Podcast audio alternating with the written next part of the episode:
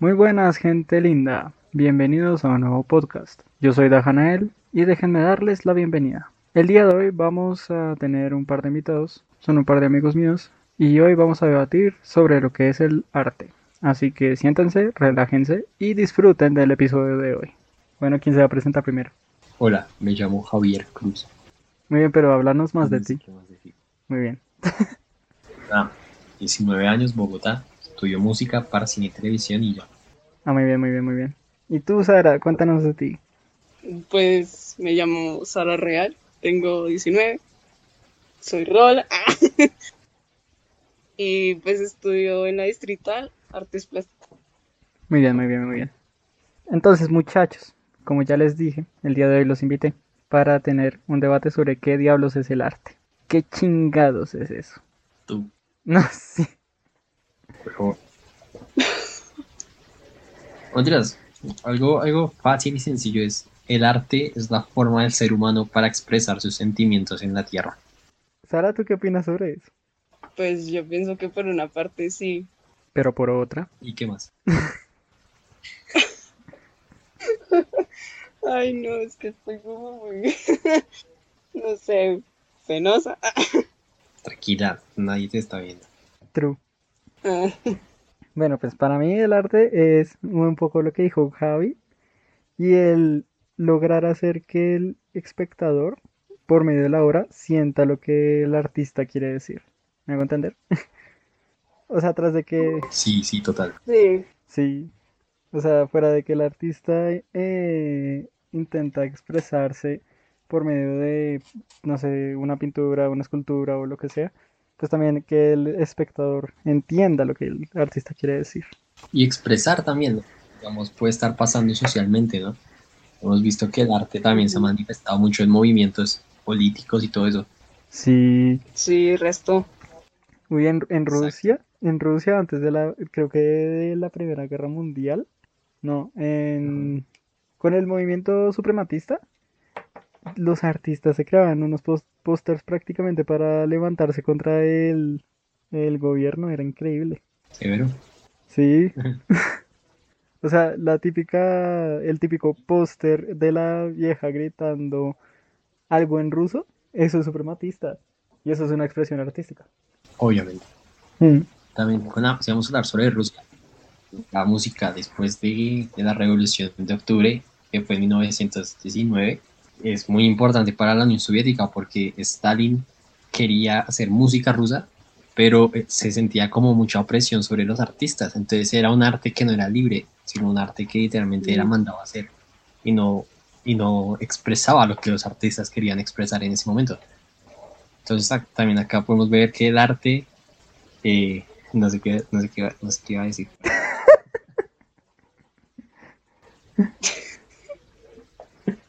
Entonces acá podemos ver que el arte es mucho, es oprimido muchas veces, lo cual está mal, pero pues si es para mover movimientos políticos y todo eso, para vivir en un estado opresor, es lo que pasa con el arte, porque no hay esa libertad, porque algo bueno del arte es que uno puede tener libertad y hacer lo que se le dé la gana, literalmente. Mm.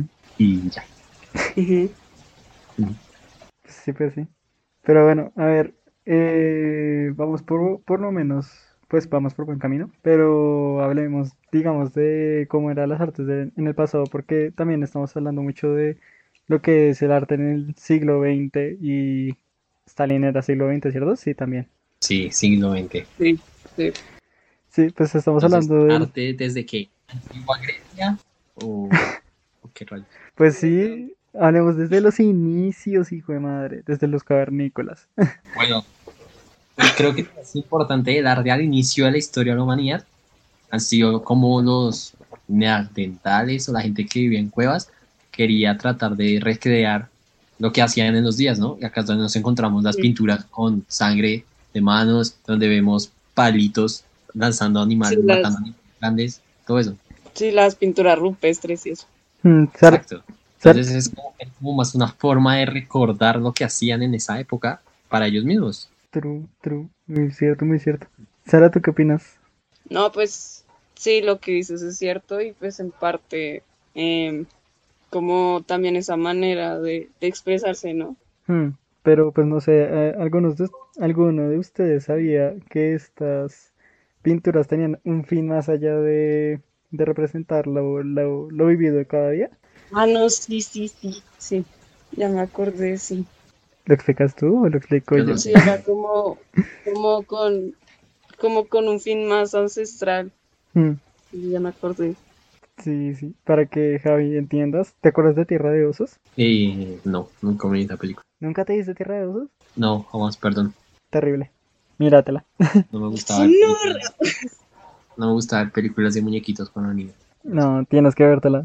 Tierra de Osos es, eh, es severa película y habla muy bien sobre, o sea, representa muy bien lo que era la pintura rupestre en ese momento, porque los neandertales, pues, pues lo que hacían eran rituales con ello. Sí, sí, claro.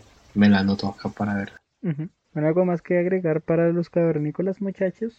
Pues algo que yo podría decir es que se demuestra como desde la muy temprana edad de la humanidad el, como el interés por hacer cosas, ¿no? Mm, Mm, Y dejar su huella en la tierra. Aunque pues en esa época ellos no pensaban eso, pero pues, pero Sin ¿qué embargo, sin embargo, literal la dejaban. Exacto. Dejaban la huella. True. Pero bueno, entonces ahora hablemos de Grecia. ¿Cómo era el arte en, la- en Grecia? Algo muy importante, ¿no? Allá vivían en ciudades grandes mm, y, cada, y como que era genial porque como que cada persona tenía un rol en la, en la sociedad, ¿no? Entonces, unos iban a ser campesinos, otros iban a ser escultores, otros iban a ser, yo no sé, guerreros, músicos. Entonces, si nos vamos a hablar ya del arte, ya en Grecia, y mucho antes de Grecia, pues ya uno ya encuentra la escritura y todo eso, ¿no? La pintura, y ajá. Sí, lo de las academias y eso. Exacto.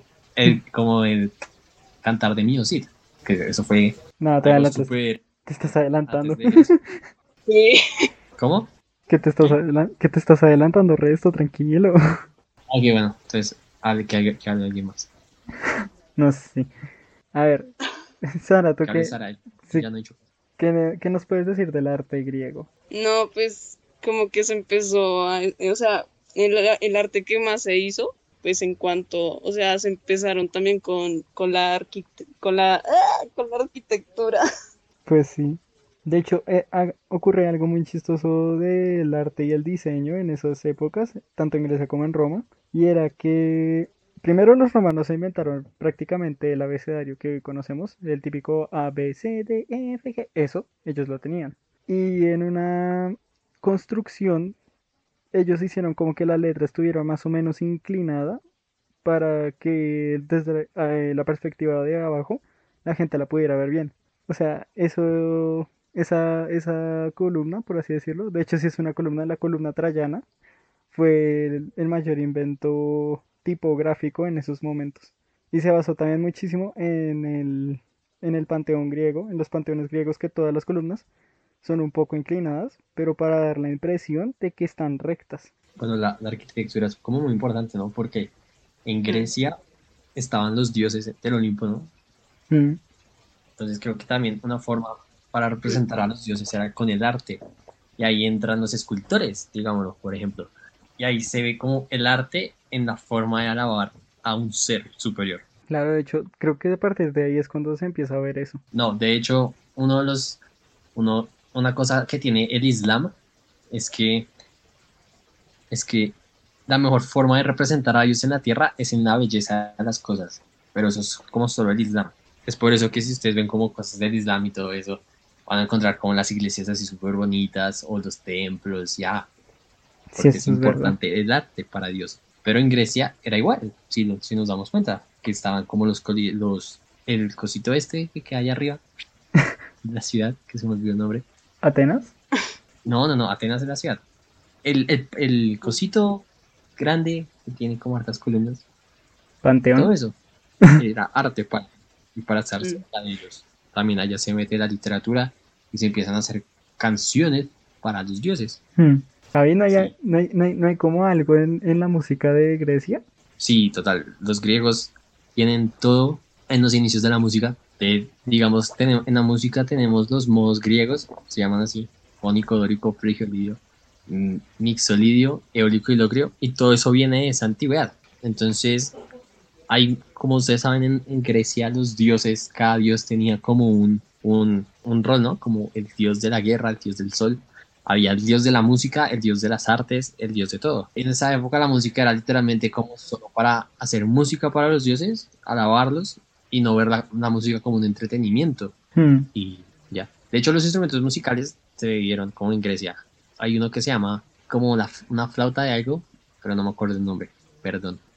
Iba a decir como la flauta de pan, pero no creo que eso era celta. No, sí, sí, eso, eso es. La flauta de pan. Ah, la flauta de pan sí es Grecia. Muy bien. Uh, Sí. Ve, no sabía. Pero, pero qué, pero vengan, eh, no sé si estoy equivocada, pero pues yo creo que eh, eso de la música viene como de lo de Pitágoras, ¿no? De hecho, sí viene de Pitágoras. Pitágoras. Sí, de hecho, ocurrió algo gracioso. Y es que Pitágoras empezó a... Fue el- como técnicamente fue el primer músico. Y él cogió una cuerda, la tocó, vio que daba una nota, la dobló a la mitad, la tocó, vio que daba una nota que le seguía a esa. Y también a partir de ahí se empezó a descubrir la proporción áurea. Si se llama así, ¿cierto? Sí, Sí. sí, sí. No sabía eso.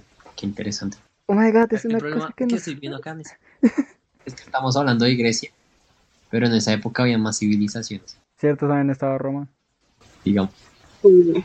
Y los, no, Roma eh, no estaba. Sí, Roma sí estaba. Pues después de Grecia. Pero, ajá. Después de Grecia estaba Roma, Ah, pero a la par. después. En Grecia estaba Persia, Macedonia, Esparta, todo eso. No, pues eh, Macedonia y Esparta entran en el imperio griego, ¿no? O sea, no imperio, sino... ¿Tú me entiendes? Sí, eran comunidades cercanas. Sí. Y Pues- los persas sí eran malos. Estaba también el Egipto, ya el imperio Egipto ya existía. Uh, el Muchísimo imperio tiempo. Egipto. Del imperio Egipto también podríamos hablar un poco de arte que se dio en Egipto. Las pirámides, Sí. Y los jeroglíficos. alienígenas. El manejo de oro también técnicamente se dio en varios, varios lugares, sobre todo en América, pero los egipcios lo manejaban increíble. Papú, sarcófagos. No, no lo hacían Eso también es como un tipo de arte, la, la preservación del cuerpo humano para la próxima vida de una forma muy bonita. Pues depende. No sé, o sea, los jeroglíficos sí eran algo súper bello, aunque era el tipo de escritura de ellos, que como dato curioso, ellos tenían como cuatro tipos de escritura diferente, una para el faraón, otra para el que les precedía y así sucesivamente. Pero volviendo al punto, los jeroglíficos eh, intentaban representar de una manera bastante pictórica los sucesos de la vida. Entonces, digamos, el sol era literalmente un círculo. O bueno, eso me decían a mí en clase, de pronto estoy equivocado. Pero sí, o sea, los, los, o sea, a comparación de otras culturas, la escritura jeroglífica era más cercana a lo que sería la, la escritura cuneiforme. Claro, en ese momento. Sí, claro. Es que los egipcios, la verdad, para mí han sido una de las civilizaciones más importantes de la humanidad. Hay una cosa súper bonita, que no sé si la conozcan, que se llama el Valle de los Reyes. ¿Saben qué es? Eh, no, no me suena. No. Es, como una necrópolis que quedaba súper cerca de una ciudad que se llama Luxor. Entonces era como literalmente un cementerio grande. Y es una bajada, pero apenas tú entras, es una entrada hacia abajo llena de solo pinturas y dibujos. Y ahí enterraban a, todo, a todos, digamos, todos los reyes de las dinastías, de la dinastía 19 o 20, todo eso. Y los egipcios lo conocen como el Tasek Mad. Y es súper bonito, se lo recomiendo que lo busquen. Se llama así, Valle de los Reyes es genial, es muy lindo. Ahí está, ahí está la tumba de Tutankamón, todo. Y es increíble la cantidad de arte que hay ahí. Oh, ya la estoy viendo. Sí, re bonito. Muy nice. Oye, ¿sabes al- algo que me estoy dando cuenta viendo esto? Es que ellos también hacían lo mismo que los griegos. O sea, de por medio del dibujo representar a los dioses y alabarlos y así. Claro, total. la- Uy, qué. ¿No lo conocían? Yo la verdad no lo conocía. Yo fui allá una vez No, yo Google, tampoco. Porque nunca he ido a Egipto. Fuiste por Google Maps. Sí, nunca he ido a Egipto. Por un, YouTube, por un video de YouTube. Pero ir. Y a mí el imperio, el imperio Egipto me gusta resto. Yo tengo una foto de Tutankamón acá en mi cuarto. Ah, qué bonito, qué bonito. Sí, sí. Una pregunta, técnicamente la Yo belleza tengo un amigo que le decimos así. le dicen Tutankamón. ¿Cómo será? Sí, sí, porque Aquí. el man tiene cara de, de egipcio. a un amigo, a un compañero. ¿Qué rayos? ¿Qué rayos, perdón? Bueno, no, y ¿qué es que además, bueno, sí, continúa.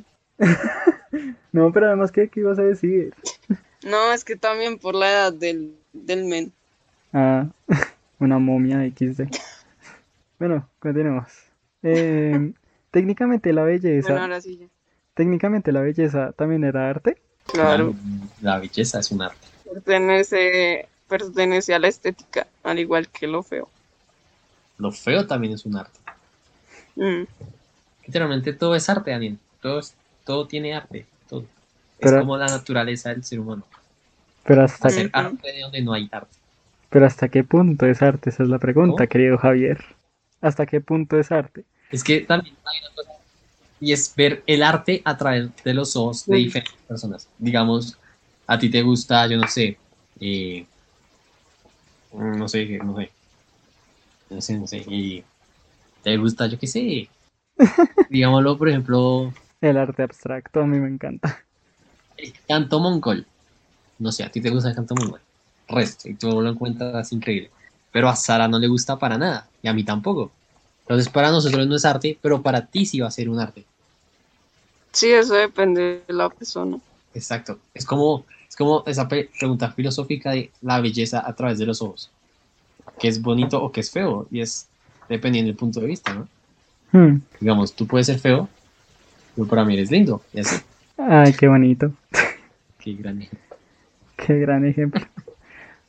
Pero pues no sé, es que hay, hay varias cosas porque digamos en Egipto, o sea, volviendo un poco al punto eh, de las civilizaciones, en Egipto era considerado bello que el faraón fuese representado con esta deformación en el cráneo gigante y pues eso tampoco es que sea tan agradable de ver. O sea, digamos en una persona normal, cuando uno va, o sea, ¿cómo lo explico? Si agarramos a una persona con esos rasgos de cara alargada, o sea, de cabeza alargada, al tiempo de hoy, ¿cuánto bullying no le, harán no le harían al pobre chico? Y pues a eso también es a lo que voy, porque muchas de las obras que seguramente en algún momento fueron descartadas y fueron destruidas, pues eran feas, pero hasta qué punto lo feo antiguamente era considerado bello o lo bello era considerado feo. ¿Me voy a entender? Sí, total. Bueno, es una buena pregunta, a la cual es muy difícil responder porque va dependiendo como en generaciones, ¿no? Sí, creo. digamos antes, no sé, digamos antes a las mujeres, pongámoslo así, no sé, antes a las mujeres les gustaban los manes así súper grandes y fuertes, pero después, unos 20 años, les gustaban gorditos y tiernos. Y así, ¿cómo va, es como va creciendo la cultura en ese momento? Hmm, Pues veamos cómo creció la cultura ahora. Eh, eh, hablemos del medioevo. ¿Sabías que sacaron una imagen de Jesús realista? O sea, como si hubiese visto en realidad que era todo moreno y barbado. Parecía un vaquito de centro.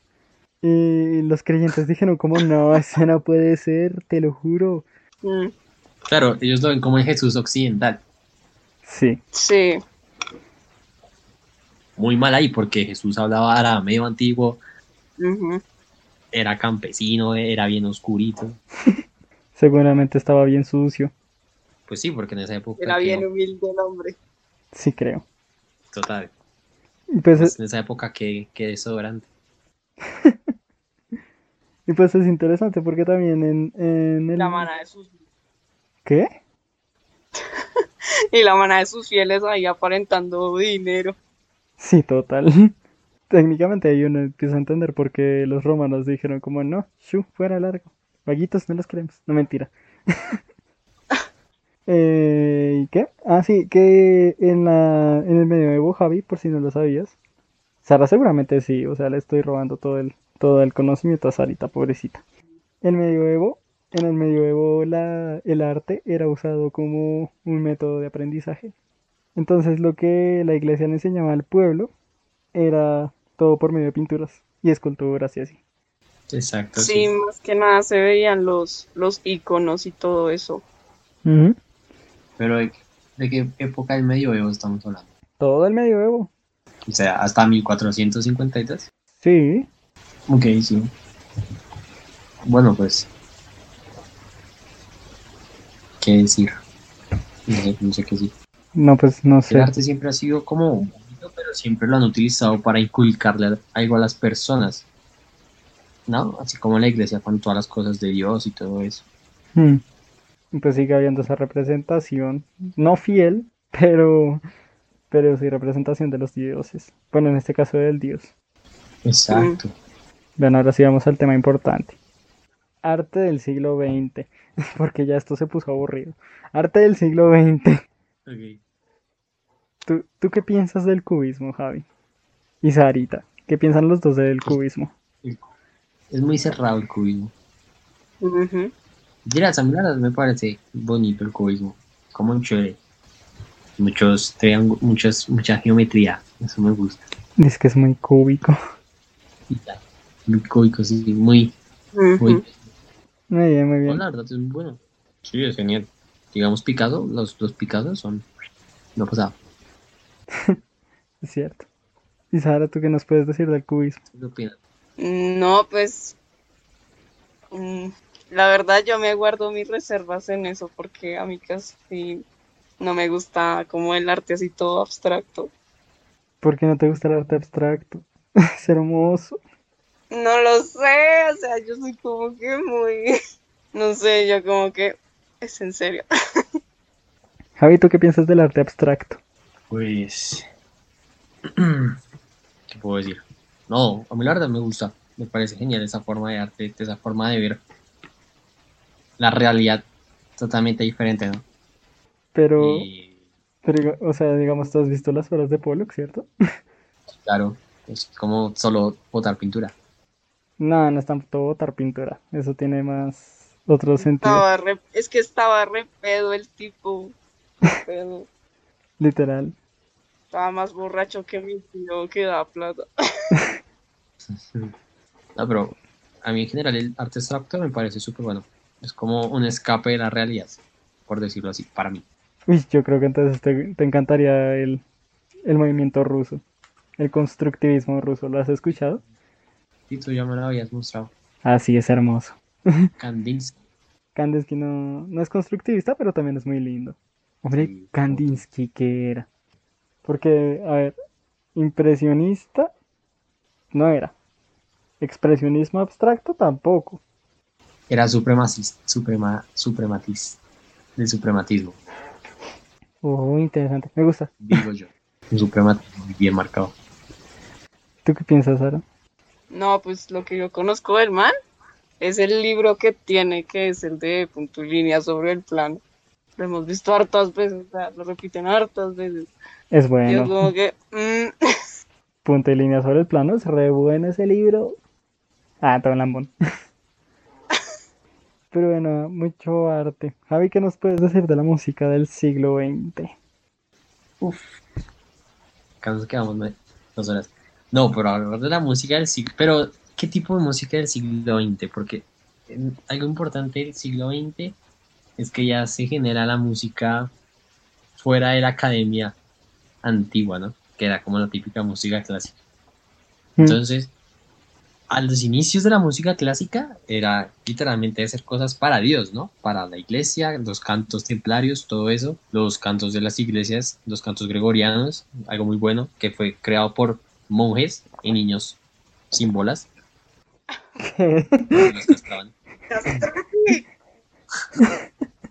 Eh.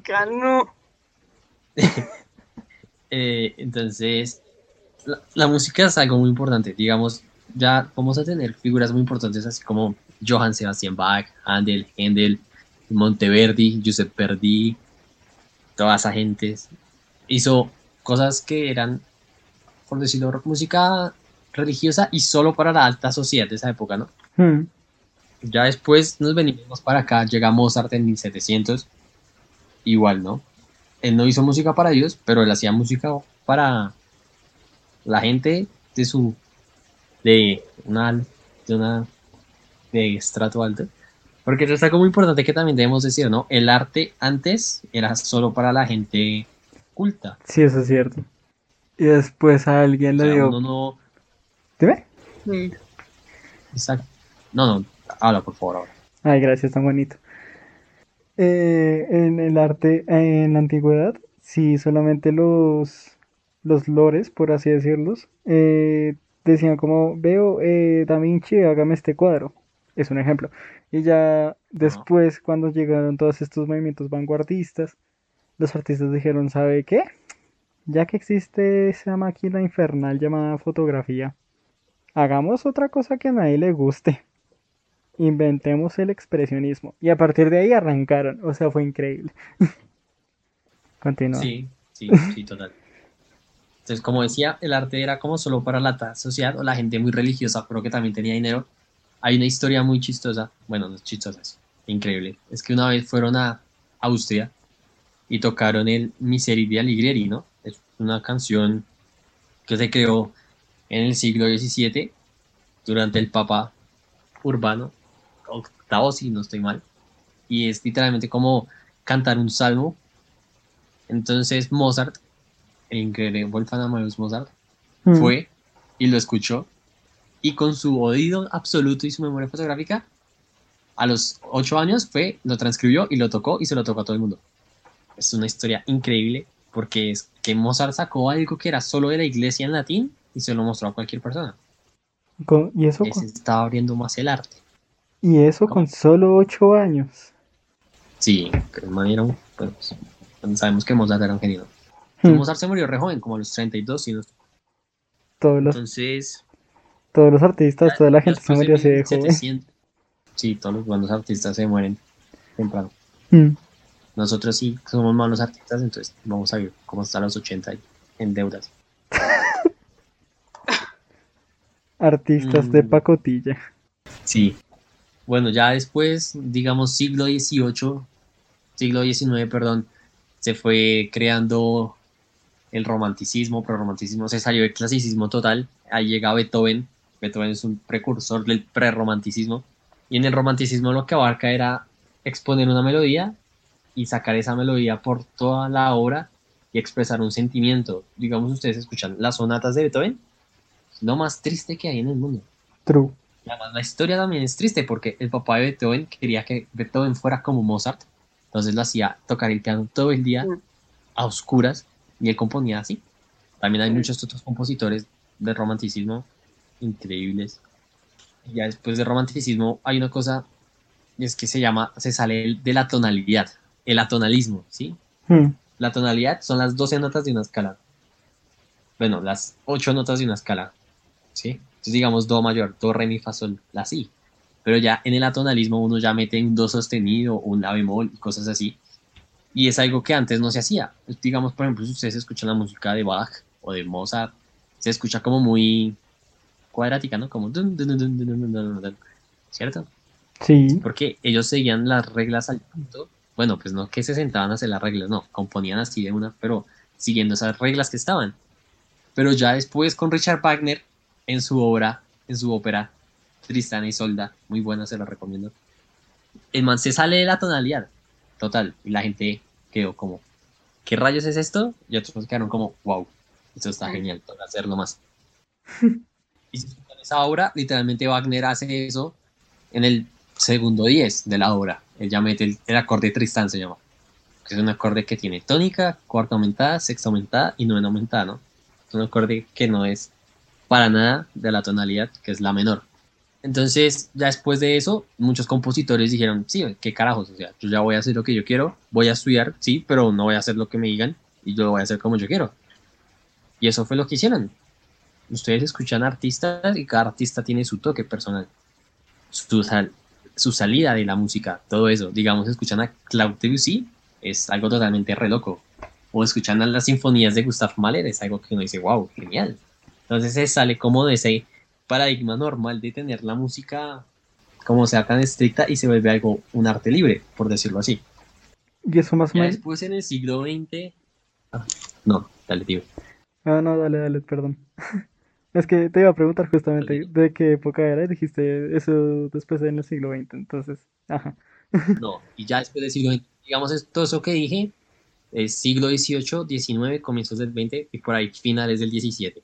Hmm, Entonces, ya en el siglo XX, ya después de la Primera Guerra Mundial, se creó la Revolución se hace la revolución rusa, se crea la Unión Soviética, eh, Estados Unidos se va volviendo una potencia mundial. ¿Qué más? Y, y empiezan a jugar las cosas políticas, ¿no? Entonces allá, como dije ahorita, la música se vuelve, el arte se oprime, ¿sí?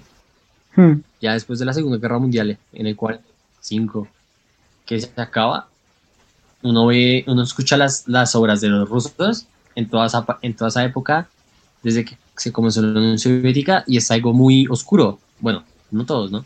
Es algo muy oscuro, pero a comparación de lo que uno venía acostumbrado con los rusos, que eran como Tchaikovsky, eh, César Kuy, no sé, Rachmaninoff, cosas así, uno Hmm. ya se da cuenta que se sentía como la que se oprimía la música así. Hmm. Mm. Hay, hay una persona muy interesante y es Dmitri Sostakovich, un compositor ruso que en paz descanse, se murió hace uh, no sé, como 50 años. El man, Sin embargo, que en paz descanse. así, yo lo amo con vida. El man no odiaba a, el man odiaba al partido soviético. Bueno, no lo odiaba. Decía que era como algo malo, que estaban haciendo cosas malas, porque mataban mucha gente. Entonces, si ustedes escuchan las sinfonías de Dmitri Sostakovich, ustedes pueden sentir el dolor que él quiere transmitir, que era el dolor que hacía el Estado hacia el pueblo. Entonces, a él le cancelaron muchas sinfonías, muchas obras, lo despedían, lo dejaban en la ruina, todo eso.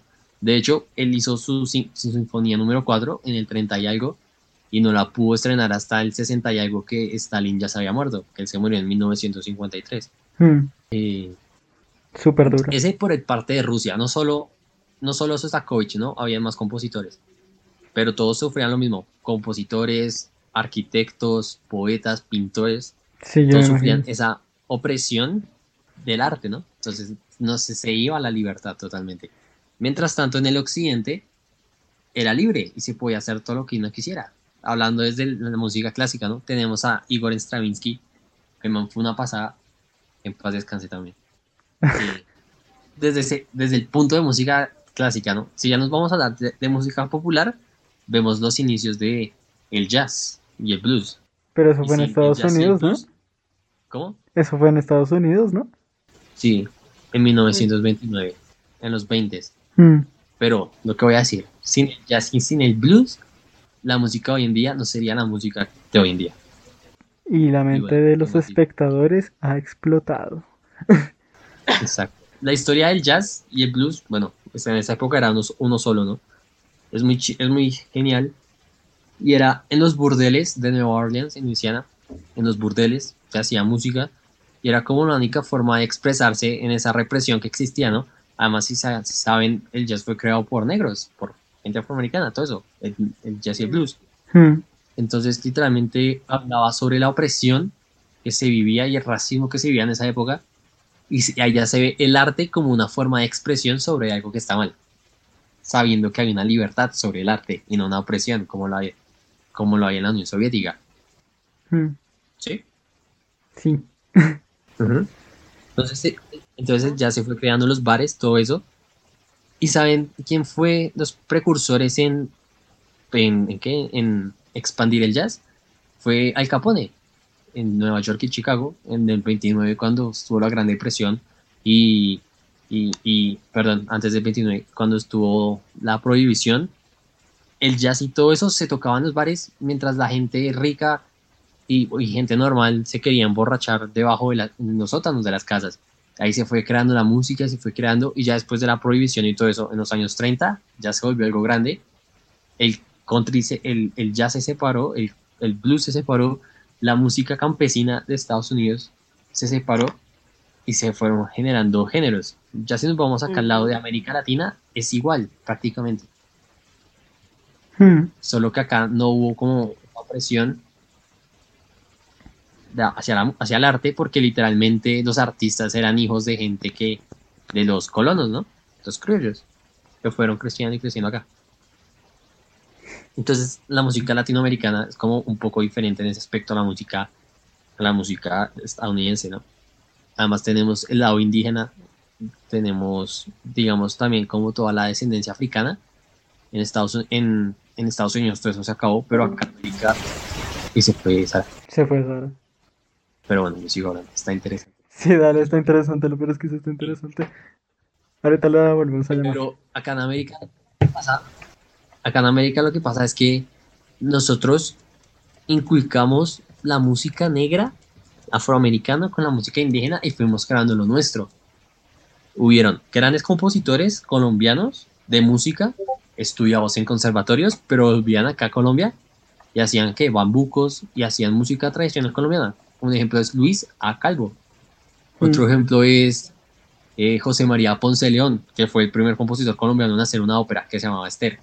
José María Ponce León estudió en París música, luchó en la guerra, estuvo herido, pero volvió y hizo música y fue increíble. Aunque nadie lo conozca, lamentablemente, qué triste. Y ya Daniel habla tú que me Ya. Ah, volvió Sara. Ya, ahora sí. Volvió Sara, volvió Sara. Entonces se creó. Ay, me sacó todo feo.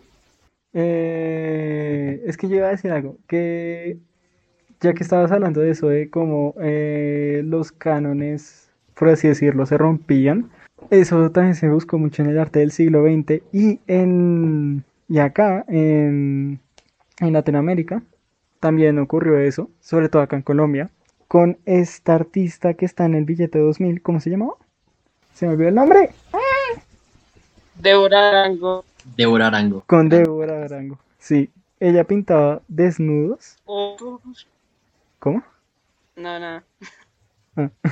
Ella pintaba desnudos y eso a la, a la, a la, a la iglesia del momento, pues ya que acá siempre hemos sido tan religiosos, pues le impactó mucho porque cómo va a ser, qué va a hacer una señora pintando señoras desnudas. O sea, what the fuck es este escándalo. Y pues eso rompe mucho con lo que pasaba. Por cierto, creo que esa vieja sigue viva. Luego, ah, no mentira, creo que se murió. No, sí mentira, Ay, sí. Ya murió. Sí, creo que se murió hace poco. Bueno, después está este otro tipo que es un artista abstracto colombiano que también puede, pues uno puede sentir su obra. Para los que tengan ahí internet a la mano, busquen Hakanami Hobby. Hakanami Hoi. Así con Y en el final.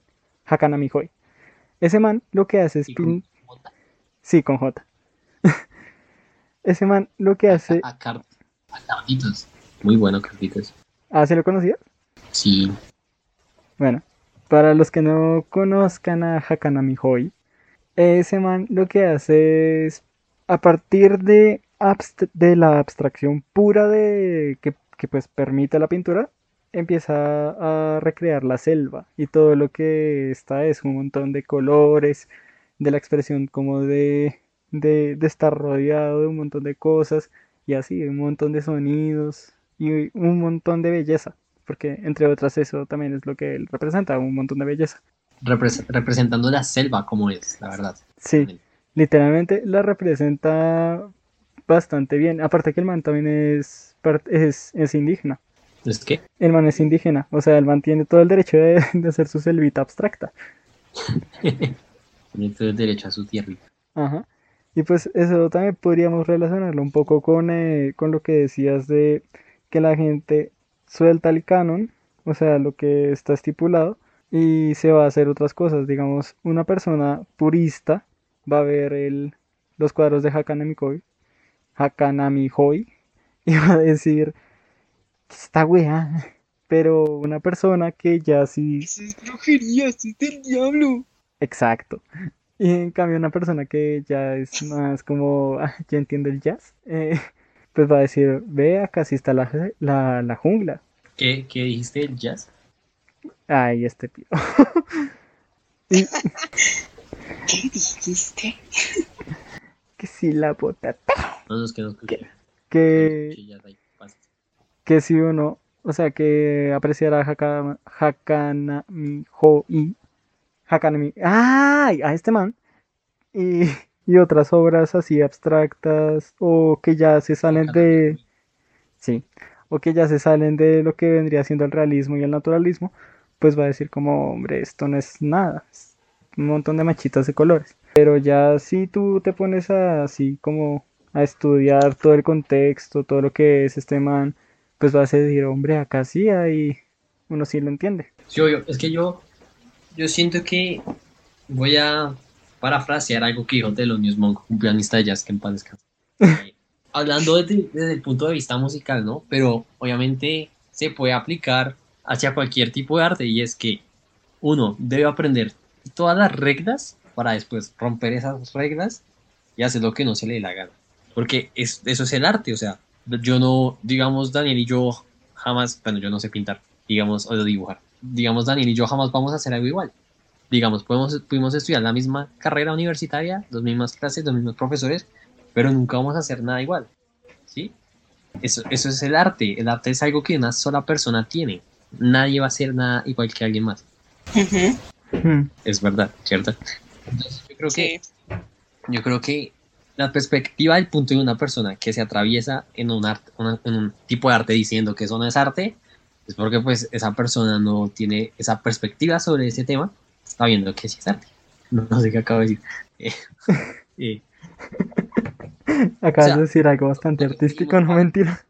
que como dijimos al inicio, o sea, el arte es dependiendo de cualquier punto de vista, de cualquier punto de vista, de cada persona, es totalmente diferente. Pero para mí, cada persona tiene su arte diferente, totalmente. Digamos, Daniel, a Daniel le gusta el cubismo, le gusta el, contro- el, el cosito este, el contro- Constructivismo. constructivismo ruso y todo eso, y él siempre va a tener como sus tendencias a eso, ¿no? Sara, no sé qué le gusta, pero ¿qué te gusta, Sara? Dime rápido. No sé, pues me gustan más las cosas realistas y todo ese tipo de arte. Exacto, entonces ahí Sara ya se va a meter en, en el mundo realista y va a hacer sus cosas, va a meter cosas nuevas, todo eso, pero va a ser algo que se va a llamar realista, pero no va a ser un realista, porque verdad, Sara no está haciendo un realismo puro, ¿no? Porque es, porque es el arte de Sara y Sara solo puede hacer ese arte. Hmm, Es como yo con mi música, a mí me gusta jazz, funky, metal, y yo combino todo eso, y pues eso, ¿cómo se llama? No tiene nombre, pero Yo, toca así de jazz o funk o metal. Ah, Bueno, metal no. yo lo he escuchado y puedo así. confirmar que es algo bastante extraño, pero súper chévere. Gracias, te quiero. Mm. Sí. Música. Bueno, entonces mis niños, Y, si quieren, vamos concluyendo. Bueno, sí, entonces, en conclusión mía de Javier, es que el arte es muy importante para la humanidad. El arte es lo único que nos queda como paso por la humanidad. Digamos, Daniel se puede morir mañana, pero hizo todo esto, entonces uno siempre lo va a recordar por eso. Entonces, es como nuestro paso por la tierra. Y lo que puedo decir es que el arte siempre va a ser diferente, nunca va a ser igual, jamás. Amén. Amén. Y buenas noches. Sara, ¿tú qué, tú qué puedes sacar de todo lo que eh, hablamos? No sé, es que casi todos dijeron todo y yo como que... ¿Qué digo ahora? Es, es tu momento de expresarte. O sea, lastimosamente, so- eh, pues te tocó eh, eh, estar con un par de niños que hablan como cotorras mojadas. Pero igualmente, este ahora es tu momento de brillar. Porque somos unas malas personas, lo siento mucho. Quedas oficialmente invitado a, a participar en nuestro podcast. Corazoncito coreano. Pues bueno, no sé qué decir. No, pues que puedes pues, concluir. Sí, siento que eso es como... ¿Qué, qué puedes concluir sobre la, lo que es el arte? O sea, lo que significa que alguien haga una, alguien haga una obra maestra o... Sí, en general eso. ¿Qué, qué es el arte? Más fácil. Más fácil, dinos para ti. ¿Qué es el arte? Sí. ya lo dijiste antes. No Sí, sé, pues para mí es como... O sea, mi experiencia es como una catarsis en donde tú rompes absolutamente con todo. Y pues la, y es algo como que a ti no te importa si a la gente te le, le guste o no lo que uno haga. Y pues yo creo que eso está bien. Y, y pues aparte también es con lo que uno se queda, ¿no?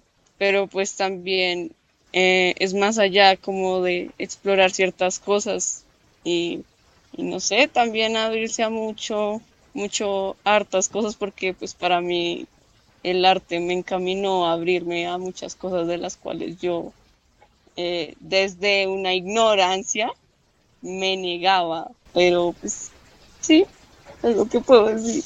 OnlyFans, no mentira. Muy bien. ¿Qué? Es broma, es broma, tranquila. Pues, ¿Qué pues, es eso? me gusta, me gusta, me gusta tu, tu respuesta, querida. Me gusta, está interesante. Está súper bien lo que dice. A mí me parece muy bien. Y bueno, ¿Tú qué, tú qué vas a decir, Daniel? que el arte es una mierda. Vamos a otro punto. No, mentira. El arte es súper, súper, súper... Eh, ¿Cómo se llama esto? Relativo. O sea, lo que para ti puede ser una pieza de arte, para otra persona no lo puede ser. Sin embargo, el que vaya a definir como qué es arte, o sea, el que te diga como esta obra es una pieza maestra o es una pieza de arte, va a ser la persona que sienta lo que tu trabajo quiere decir. Amén. Y bueno, chicos, eso, Muy bien. eso sería todo por hoy. Muchas gracias por escuchar este podcast. Yo soy Dajanael y nos vemos a la próxima. Chao. Bye. Bye.